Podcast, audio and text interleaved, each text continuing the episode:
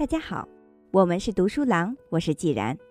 今天为大家分享的是一本新书，叫《稀缺》，我们是如何陷入贫穷与忙碌的，是由美国的塞德希尔·穆兰纳森和埃尔德·沙菲尔所著。这本书我将尝试一种不一样的分享方式，我会将本书的内容进行浓缩，用较短的时间向您介绍本书的核心内容。那么言归正传，《稀缺》这本书为我们带来的是怎样的一种核心理念呢？这本书把稀缺界定为一个心理问题，而不是一个资源问题。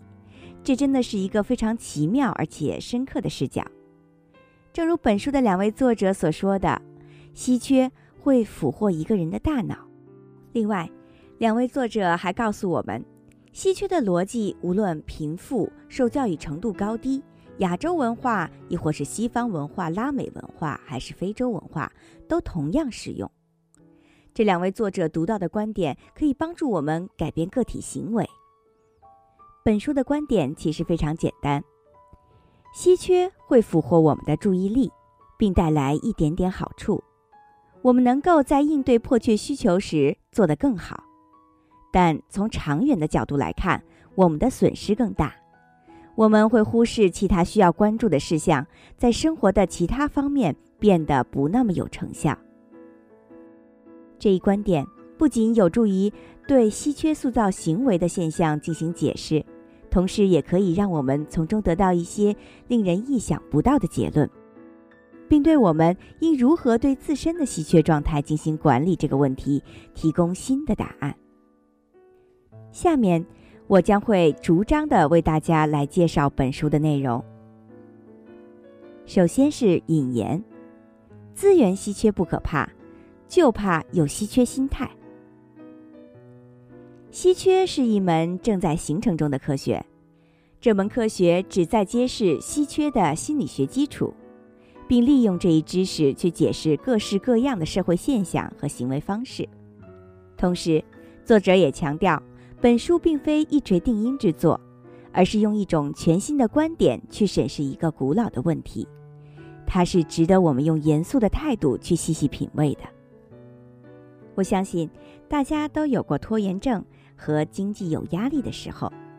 本书在一开始就分享了两个这样的实例：一位是专业人士塞德希尔，他有着严重的时间匮乏情况，又造成了各种事项的拖延，并且。情况一直在恶化。另一位主人公肖恩是一个经济上非常拮据的打工者，不断的透支暂时的缓解了他眼前的压力，但导致未来有更大的经济压力。虽然他们也试图的改进，但结果却是一个工作越积越多，另外一个债务越欠越多。时间管理和金钱管理这两种截然不同的问题，竟出乎意外的。非常相似。时间管理的失败与金钱管理上的失败，这两种所造成的后果是各不相同的。拙劣的时间管理会令人陷入难堪的境地，以至于很难取得理想的工作成效；而拙劣的金钱管理则会导致更多的债务。这两名主人公受教育的程度不同，周遭的环境不同，就连他们心里的愿望也是不一样的。但尽管有诸多不同，两类人最终的行事方式却极为相似。这就是塞德希尔和肖恩相同的一点，他们都感受到了稀缺所造成的影响。稀缺是拥有少于需要的感觉。塞德希尔感觉心烦意乱，觉得自己时间太少，而要去做的事情又太多。肖恩感觉手头拮据。有永远都还不完的账单。这一点相似之处，是否可以用来解释他们的行为呢？我们是否可以认为，稀缺就是导致塞德希尔和肖恩有如此相似行事方式的根源呢？找出稀缺内在的通用逻辑，有着很大的意义。它已经远远超越了上面事例中的个人范畴。接下来。是一个关于稀缺的极端表现形式的案例，那就是饥饿。这是二战快要结束时期的案例。如何给长期处于饥饿的人提供食物呢？这个实验给三十六名成年的男性不断的进行食物的减量，只提供能够维持他们生命所需热量的食物。结果发现，这些志愿者的身体不断的虚弱的同时，对各种与食物相关的信息都表现出了极大的关注，并且对其他方面，包括男欢女爱，都毫不关心。由此可以看出，稀缺会俘获大脑。就像饥饿研究对象日思夜想着食物一样，当我们经历任何一种形式的稀缺时，都会对稀缺的事物全神贯注。我们的思想会自动而强有力地转向未得到满足的需要。在这里有一个概念，就是稀缺俘获大脑。稀缺造成的后果，不仅仅是因为我们会因拥有太少而感到不悦。而是因为它会改变我们的思维方式，会强行侵入我们的思想之中。针对这个例子，可能大家会认为那些饿着肚子的实验对象，饥饿感会令他们无法集中注意力。但是实验的结果让人大吃一惊，他们注意力测试的成绩和那些吃饱喝足的实验对象一样优秀，并且。当与食物有关的词汇闪现出来的时候，他们会更快和更准确地辨识出来。这个实验是让研究对象盯着屏幕看，屏幕会有一两个字一闪而过，实验对象的任务就是认出这几个字。闪现的这些词语是以毫秒来记录的，它是为了观察人们快速反应的能力，而这个速度需要快到可以超越人类意识的控制范围。实验证明，稀缺对人类大脑产生的影响是存在于潜意识之中的。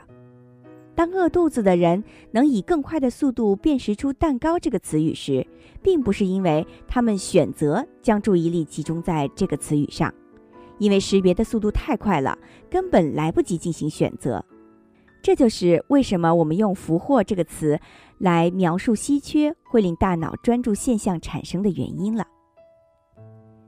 稀缺都是在潜意识的层面发挥着作用，无论大脑的主人是否愿意，稀缺都会牢牢地俘获他的注意力。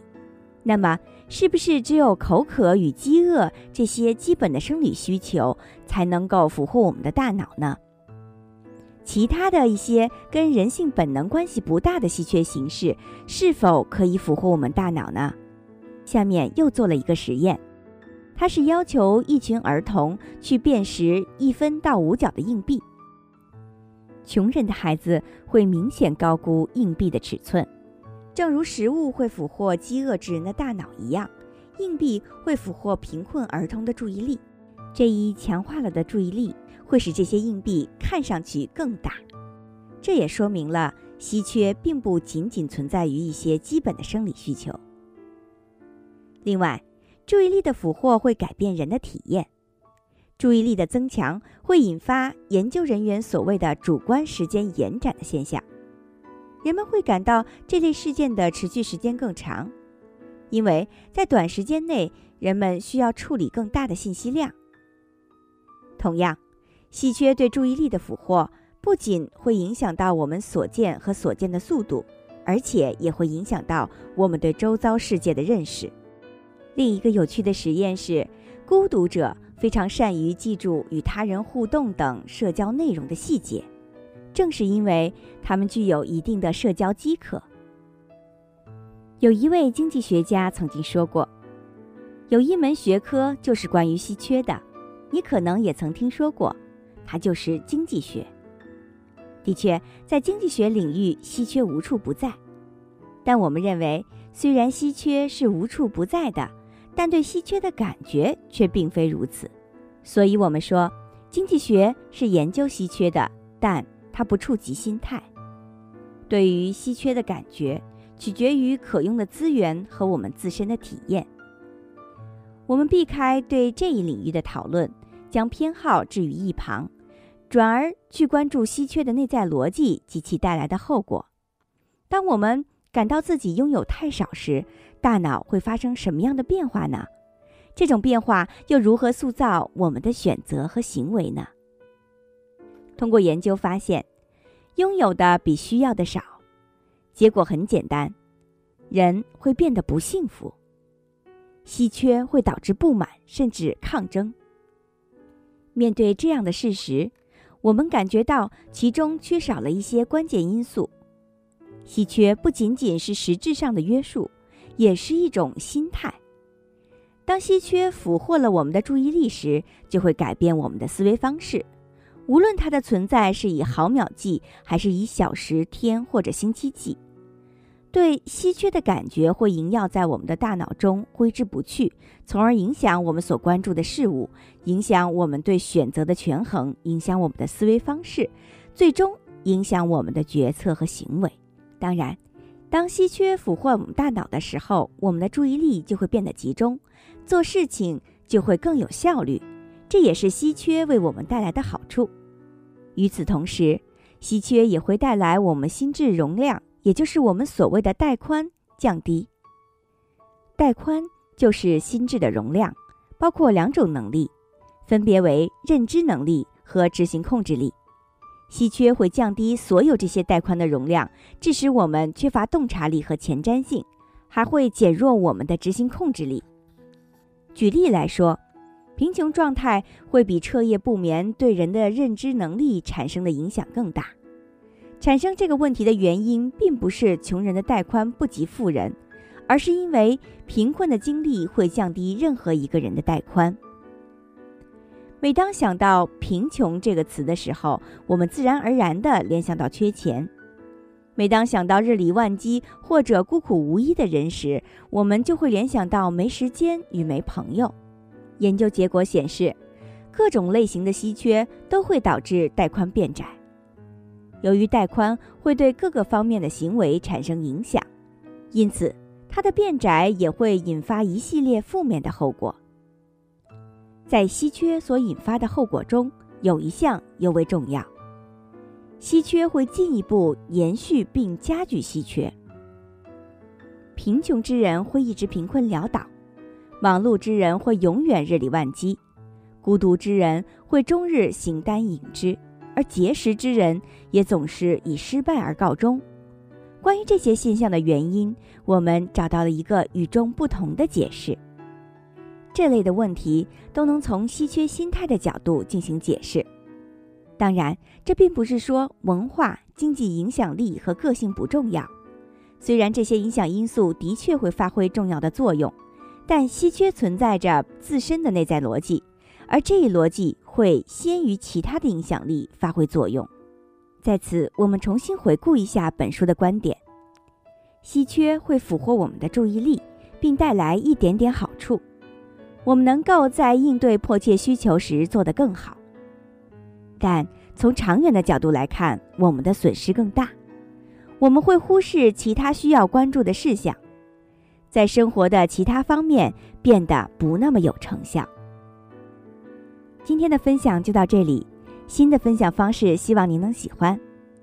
从下小节开始，我将和大家分享本书的正文。本书一共分十章，我将会用十个小节来和大家逐一分享。另外，会用最后一小节和大家总结一下本书的内容，精彩内容敬请关注。我是既然，我们是读书郎，谢谢收听，再见。